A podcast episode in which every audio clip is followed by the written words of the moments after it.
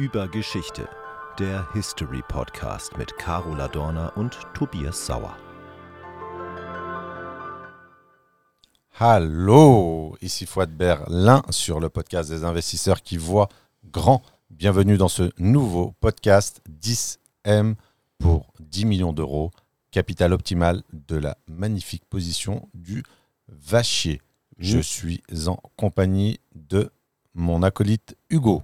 Merci Fouad avec tes jeux d'enfants de mettre des intros en allemand où les gens vont croire qu'ils se, qu'ils se sont gourés de podcast.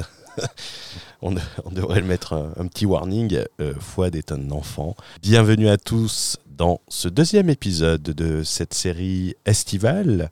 Après avoir parlé est-ce que le système de retraite française est un Ponzi illégal Nous allons nous intéresser dans ce deuxième podcast à l'alternative méconnue, un système rassemblant à la fois la retraite par capitalisation et la retraite par répartition. Comme on l'a expliqué dans le premier podcast, cette série de podcasts est une série de quatre podcasts qui vont permettre de générer un déclic, qui vont être également un, un support à une stratégie immobilière pour euh, multiplier sa capacité d'investissement, ça on le verra avec la communauté de patrimoine exponentiel. Si tu as envie de la rejoindre, le lien se trouve dans la description.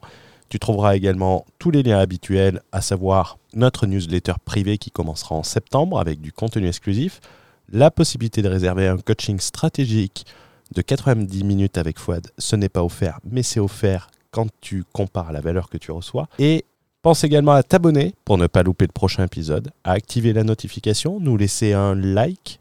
Mettez-moi des likes, les amis, mettez-moi des likes. Pense à partager ce podcast auprès de ta communauté, auprès de tes amis. Cela peut leur servir énormément et ils ne manqueront pas de te remercier, j'en suis sûr. Donc, dans ce deuxième épisode, nous allons parler, avec Fouad, d'une solution excessivement simple pour se constituer une alternative à la retraite. Tout à fait, Hugo. Donc, euh, système euh, alternatif, complémentaire, pour les plus radicaux, euh, système euh, euh, de substitution. Alors, on a vu précédemment dans le système de répartition à la française, qui est, à notre sens, alors c'est que notre opinion, qui est assimilable à un système de Ponzi administré par un État communiste. Il faut savoir que la France, c'est l'URSS qui a réussi selon un journaliste du Monde. Donc, système où on n'a pas de contrôle, il y a de l'incertitude, etc. Et, finalement, euh, condamner, poser un diagnostic, c'est très bien. Proposer des solutions euh, abordables, euh, techniquement, financièrement, ben, c'est encore mieux. Et c'est ce que nous allons faire dans ce podcast, puisqu'on va parler de choisir ton niveau de retraite et ton âge de retraite également à travers cette euh, solution. Et ne pas attendre euh, la retraite pour découvrir que ton taux de remplacement sur ton salaire sera de 50%. Alors, euh, ça, c'est un point qui est, qui est fondamental sur la notion de contrôle.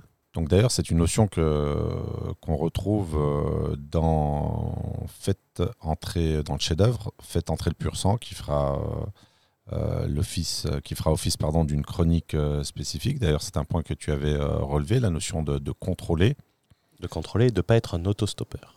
Et- Exactement. Et euh, cette notion, finalement, cette alternative euh, qui va euh, dépendre d'une compétence comportementale majeure qui est la proactivité. Donc, euh, lorsqu'on se pose euh, et qu'on réfléchit au système, et, je, rappelle au passage finalement que euh, le système par répartition, pour toujours rester dans la nuance, n'est pas un système qui est à jeter à la poubelle, mais quand on est entrepreneur, quand on est cadre supérieur, quand on est médecin, quand on travaille beaucoup, évidemment, on a besoin de réduire le niveau d'incertitude et donc d'augmenter le niveau de certitude d'obtention euh, d'une pension de retraite digne de ce nom pour venir terminer sa vie dans des conditions les plus euh, agréables possibles. Donc c'est un- un- un- une alternative qui va nous permettre d'avoir le contrôle et de pouvoir euh, acter de manière réfléchie, de manière anticipée, une date de retraite. D'ailleurs, date de retraite, quand on regarde les récentes réformes, euh, date, âge pardon, légal de départ à la retraite repoussé. Donc on est euh, à 64 ans. Euh, en France, hein, il faut savoir que donc on est toujours à Berlin pour les podcasts. En Allemagne, alors est-ce que tu connais l'âge de départ légal de la retraite en Allemagne Hugo? Je dirais 66 67 67 ans. Comme en Angleterre. Alors, je pense que alors c'est un diagnostic. Évidemment, j'ai pas les éléments. Ça reste de l'intuition, ce que j'appelle de l'intuition rationnelle, mais euh, tout paraît euh, tendre vers ça. À mon avis, euh, on va aller régulièrement sur les 67 ans. Et, à ton avis, Hugo, en termes d'âge de départ, d'âge légal de départ à la retraite. Alors c'est important, euh, l'âge légal. Tu sais pourquoi on parle d'âge légal de départ à la retraite? Et C'est l'âge à partir de quand tu, euh, tu touches euh, ton salaire de remplacement. Je n'ai aucune idée. Je Alors, tu as, le taux de remplacement, tu as la pension finalement. C'est que euh, avant, tu n'es pas euh, en, en- en capacité d'avoir un taux plein. Donc, euh, tu peux partir avant finalement. Personne ne te retient. Mais par contre, euh, tu ne peux pas euh, bénéficier des 100%. Et, ça, c'est problématique puisque tu as déjà un taux de remplacement qui est euh, en théorie plus faible pour, que, que ta rémunération moyenne qui est calculée notamment dans le secteur privé de mémoire sur les 25 euh, dernières années et pour les fonctionnaires qui sont un petit peu plus privilégiés parce que c'est aussi des gens qui ont des salaires plus faibles. Je crois que c'est les six derniers mois. Donc l'idée, c'est de se dire quelle est euh, l'alternative, qu'est-ce que je peux euh, mettre en place euh, de manière proactive pour finalement anticiper cette, question et, et mettre un terme à ces problématiques récurrentes? L'idée, et les gens l'ont peut-être compris, c'est se constituer un flux de revenus. C'est la seule fois qu'on parlera vraiment de flux de revenus, de revenus locatifs, de se constituer des loyers pleins, c'est-à-dire après le remboursement total des emprunts, les avantages que cela présente.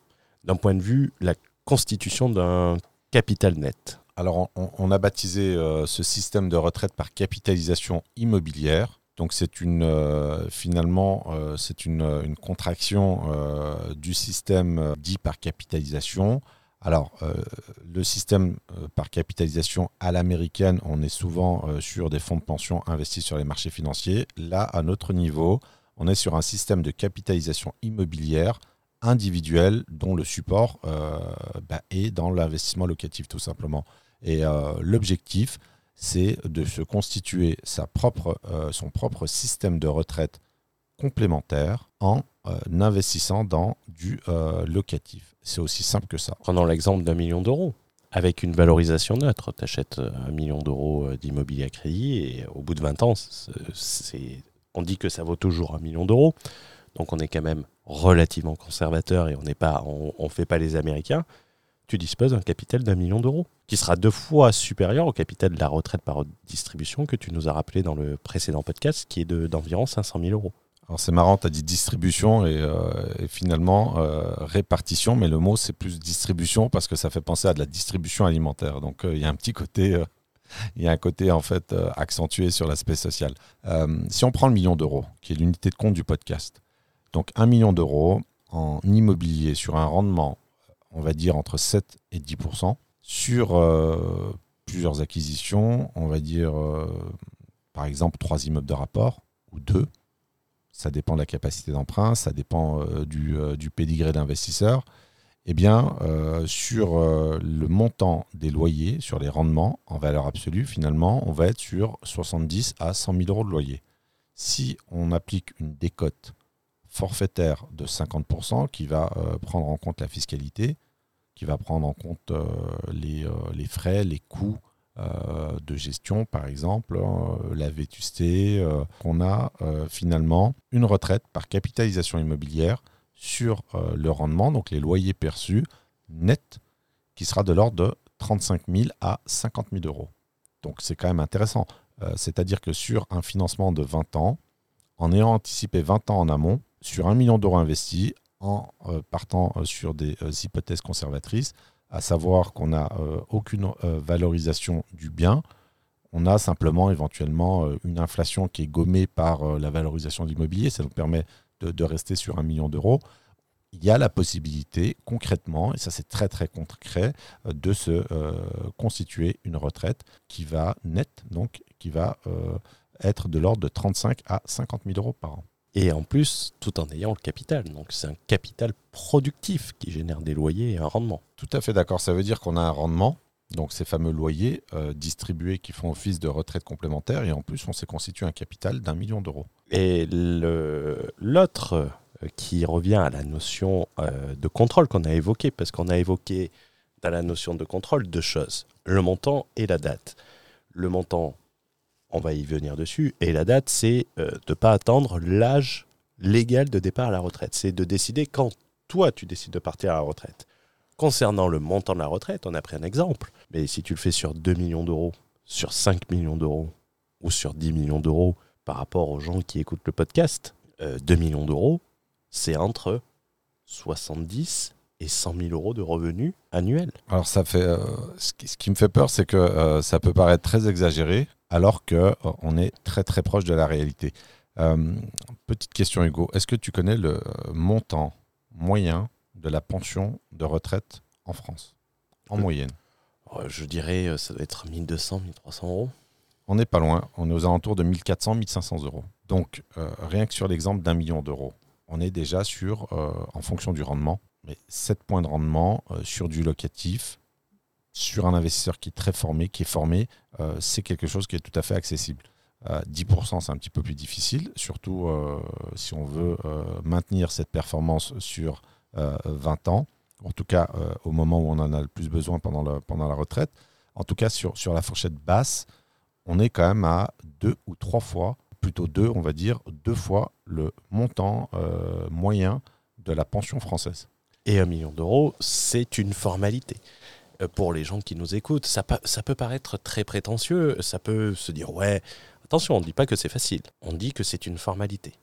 Alors c'est une formalité quand on a la stratégie, quand on, euh, maîtrise euh, le levier bancaire français. Alors ça c'est une... je fais un petit parallèle en fait entre la retraite par capitalisation immobilière, l'endroit où elle est la plus pertinente finalement, c'est la France. Pourquoi? Parce qu'on a un levier bancaire qui est un des plus puissants euh, à l'échelle planétaire, c'est-à-dire qu'on a euh, ben, un alignement des planètes, c'est-à-dire que vous avez un système complémentaire ultra intéressant et vous avez un levier bancaire sur le même territoire qui est très puissant. Donc finalement, pourquoi ne pas, pourquoi ne pas utiliser ce levier bancaire pour pouvoir se constituer sa propre retraite complémentaire par capitalisation immobilière?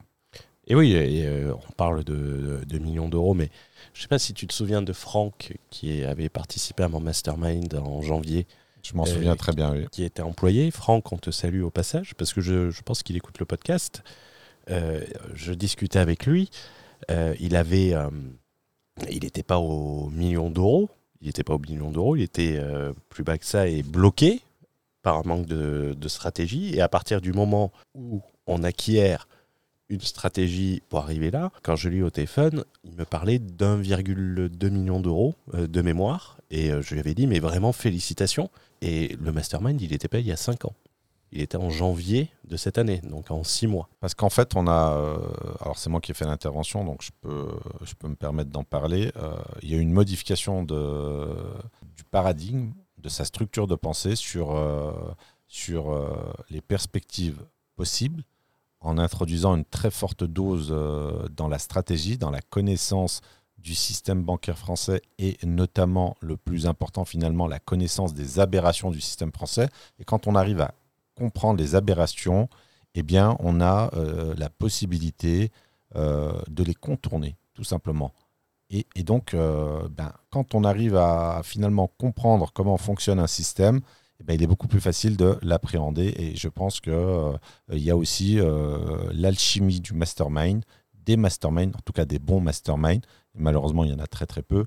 Euh, l'alchimie qui fait que on a toute, ces, toute cette énergie collective qui fait que on se dit finalement, ben, oui, c'est possible de faire plus alors pas plus par cupidité, mais plus par euh, exploiter un potentiel. Et clairement, euh, Franck, on a une vivacité d'esprit, on a un potentiel, euh, on a quelqu'un qui était plus ou moins bloqué. Et je pense que mastermind a permis finalement d'avoir de plus grandes perspectives. Mmh. Ah je, n'ai pas été payé pour dire ça, évidemment. Puisque, Pourquoi tu me montres ton ribble hein? puisque, puisque Hugo ne me, ne me rémunère pas sur l'intervention. Donc, donc je le dis parce que je le pense, tout simplement tu m'as pris deux semaines au Georges V, les masseuses, euh, euh, la projection de cinéma. Il m'a dit, il m'a dit, les frais d'hôtel sont remboursés à hauteur de 59 euros par nuitée. Et je rappelle que ça s'est passé à Paris. Donc, euh, J'ai été obligé de me rabattre sur, une, Sur un hôtel de banlieue qui a peut-être brûlé aujourd'hui. sur un hôtel de passe, malheureusement. Trêve de plaisanterie. On parlait de contrôle dans, dans le montant, c'est-à-dire la personne peut investir 1, 2, 5 millions d'euros selon son pédigré et son expertise, mais également il a le contrôle du choix dans la date, qui est une contre-prêterie. euh, les gens aiment bien faire ce genre de blague, je te laisse le choix dans la date. Tu as deux choix en réalité. Si, si à 30 ans tu t'y mets, à 50 ans tu peux être à la retraite. Tout à fait. C'est ça qui est en fait le plus, euh, le plus remarquable et le plus flagrant quand tu euh, écoutes les manifestants. Alors, sans être méchant, euh, moi quand je vois toutes ces manifestations que- auxquelles je ne participe jamais évidemment, puisque j'ai en ce qu'on appelle en psychologie un locus de contrôle interne, c'est ce qu'on appelle un lieu de maîtrise interne, c'est-à-dire que je ne, je n'attends absolument rien du système, j'attends tout de moi et, je sais que les résultats obtenus ne pourront euh, arriver qu'en fonction de- des stratégies que j'aurais mis en place. Mais euh, ce qui est euh, triste finalement, quand tu vois tous ces manifestants finalement pleurnicher en disant bon bah Macron, il faut changer, etc. Et je fais pas de la politique, mais, mais c'est l'absence totale de contrôle, l'absence de choix, l'absence de décision. Tu n'es pas en capacité de décider quand tu es adhérent d'un système obligatoire, d'un système communiste obligatoire, administré par l'URSS qui a réussi. Et donc, la notion de contrôle, euh, la- la- même la notion de paramétrage, de fin paramétrage n'existe pas. Et, et ça, c'est très problématique parce que, et euh, c'est un podcast qui s'adresse- aux investisseurs et aux entrepreneurs, Et aux Ah. ambitieux.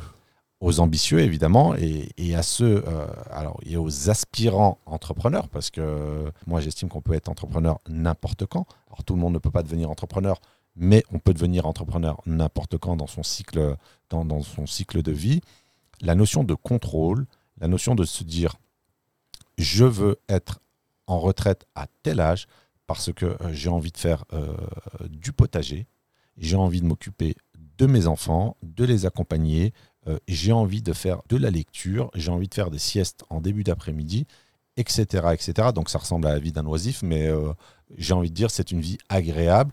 Et ça, ça dépend de l'anticipation et de sa capacité à prendre le contrôle sur, son, sur, sa, sur sa vie, finalement. Parce que la retraite, euh, c'est la vie, même si on s'arrête de travailler. On a dit que si à 30 ans tu t'y mets, à 50 ans tu peux être à la retraite, ça c'est le choix de la date et le choix dans le montant, on va l'illustrer d'une autre manière. D'une manière pas trop euh, politiquement euh, correcte, il y a deux choix.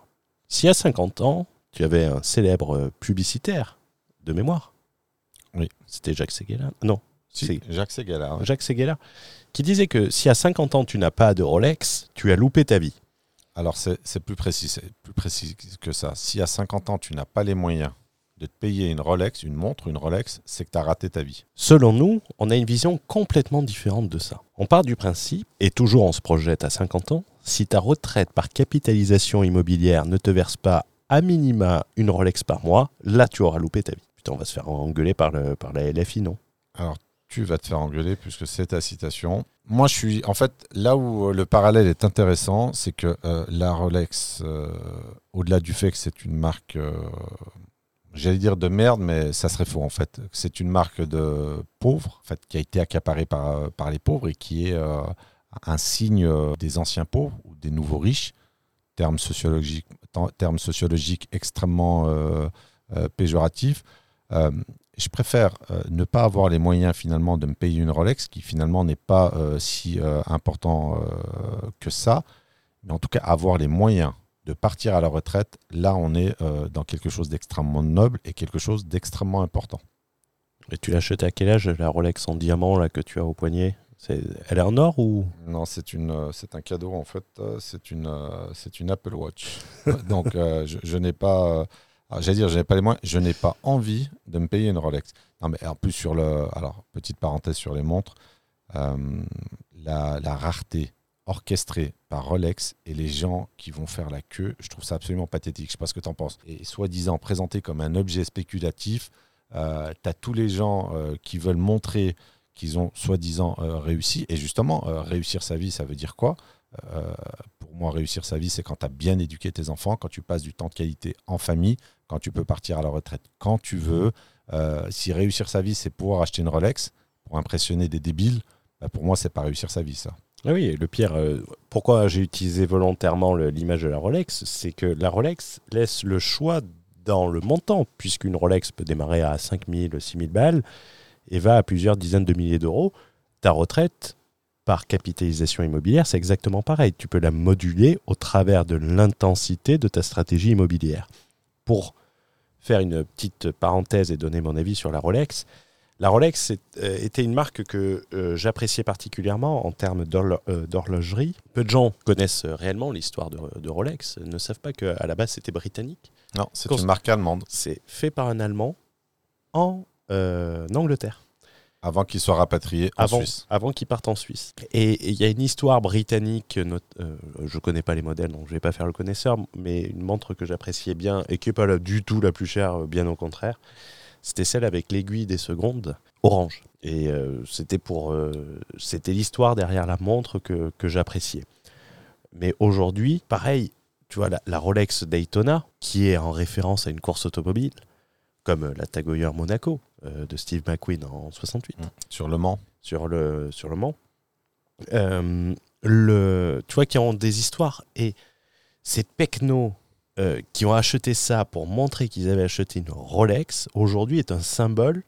C'est, pour moi, aujourd'hui, la Rolex est un symbole de la personne euh, qui euh, n'a pas de goût et qui montre au de la travers. pauvreté intellectuelle, quelque part, en de- fait. mais, mais en fait, un mec qui ne cherche qu'une chose, c'est à montrer qu'il n'a pas toujours eu de l'argent. Mon boss avait dit à, à quelqu'un à qui on avait racheté sa société, qui est arrivé avec la Ferrari blanche, euh, l'intérieur cuir rouge, le costume blanc, les chaussures en croco blanche qui devaient valoir 3000 balles. Il a regardé de bas en haut et il lui a dit, euh, ou de haut en bas, je sais pas comment on le dit, il lui a fait, mais vous savez, il y a- il y a des façons moins onéreuses de montrer qu'on n'a pas toujours eu de l'argent.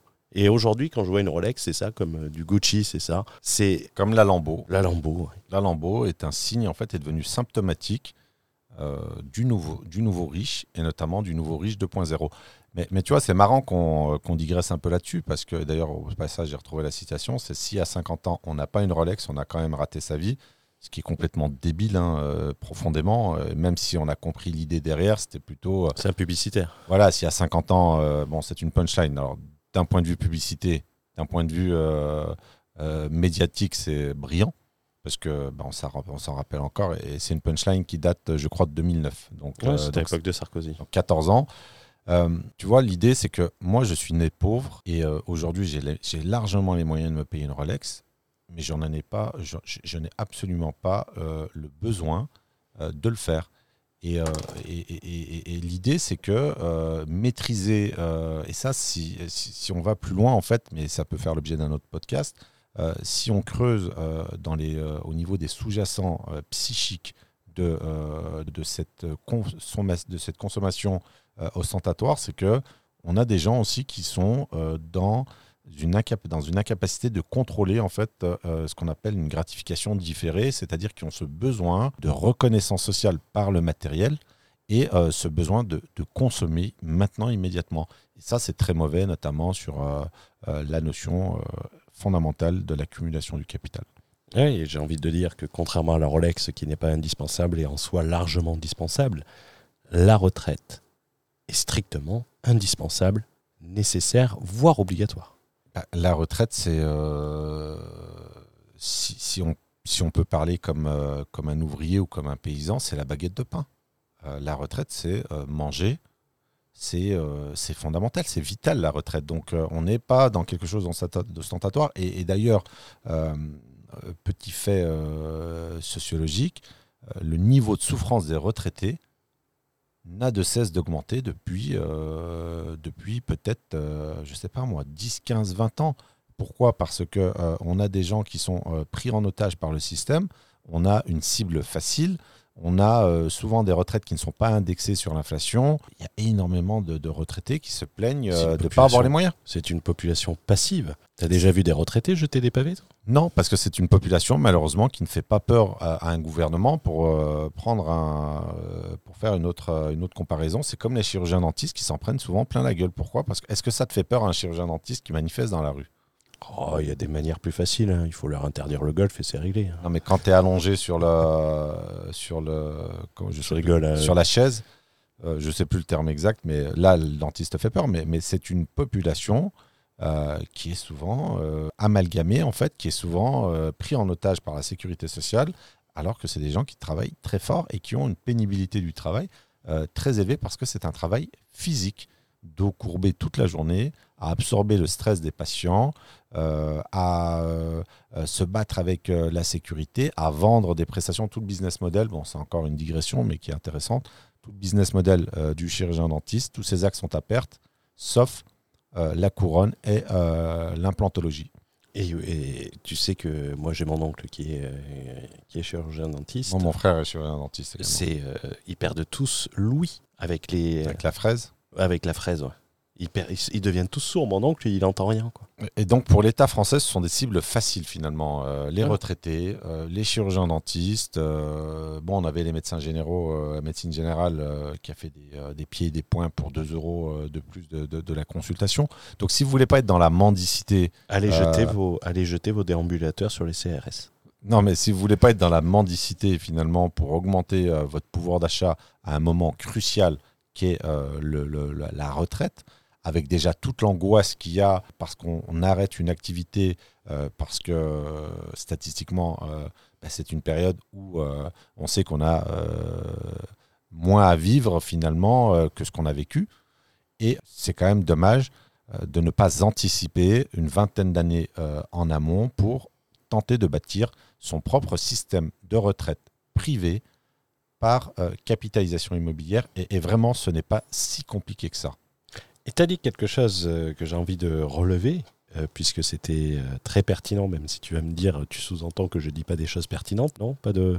Comme d'habitude, comme, comme d'habitude, j'allais dire. Donc, La modestie à son état le plus pur. Si je veux faire le Jean-Claude Van Damme. Le, tu as parlé de que les retraites, tu as, tu as parlé que les retraites étaient très rarement réindexées, rarement revalorisées par rapport à l'inflation. Le loyer immobilier, il est automatiquement indexé par l'indice des loyers. c'est des loyers euh, commerciaux, par euh, l'indice des loyers commerciaux. Donc euh, automatiquement, et d'ailleurs, sur, parce que j'aime beaucoup en fait l'immobilier commercial, tu as une revalorisation des indices des loyers commerciaux qui a été très forte ces derniers temps, puisque bah, l'inflation est passée par là et mécaniquement, tu as une revalorisation des loyers. Et tu n'as pas besoin de pleurnicher pour ça, c'est automatique. et ta retraite par capitalisation immobilière sera donc automatiquement indexé, sans avoir à manifester et à brûler une mairie. Tout à fait. Donc, que peut-on dire en guise de conclusion sur ce podcast? Je dirais que la retraite par répartition, euh, prenez-la comme un bonus. Beaucoup de Français n'ont pas le choix, mais si vous écoutez ce podcast, euh, vous n'êtes pas euh, forcément comme beaucoup de Français. Statistiquement, on est sur une minorité. On est sur l'élite. Euh, vraiment, on est sur l'élite euh, financière ou euh, sur l'élite en termes d'éducation financière. Ne crachez pas dans la soupe en disant bon ben système de répartition c'est mort, on n'en sait rien. Il y a des signes avant-coureurs qui font que ça va peut-être très mal se passer. demain ou enfin dans 20 ans, on n'est pas à l'abri de se dire bon bah tiens, il y a une décote de 30% sachant qu'on a déjà un taux de remplacement en moyenne de 50%. Et il faut savoir en fait que plus la rémunération est élevée, plus le taux de remplacement est faible. Plus la rémunération est faible, plus le taux de remplacement est élevé. Bah, c'est très simple parce qu'un SMICAR, on ne va pas non plus lui donner 300 euros. Donc euh, un SMICAR, on va lui donner 800, 900 euros, 1000.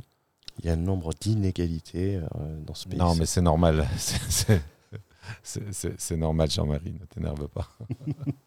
Donc, euh, un salaire de cadre ou un salaire de médecin, malheureusement, on aura un taux de remplacement beaucoup plus faible. Donc, tout ceci n'est pas à jeter à la poubelle, mais prenez le temps de réfléchir à euh, cette alternative, euh, cette euh, possibilité de venir bâtir une retraite complémentaire. Et ça, ça nécessite de la stratégie, de la connaissance, de l'anticipation et de la proactivité. Et tu, as, tu, tu, tu, as oublié une partie des personnes qui ont, qui ont le meilleur taux de remplacement à la retraite. Les fonctionnaires? Non. Les politiques? Non. Les entrepreneurs qui se payent uniquement en dividendes.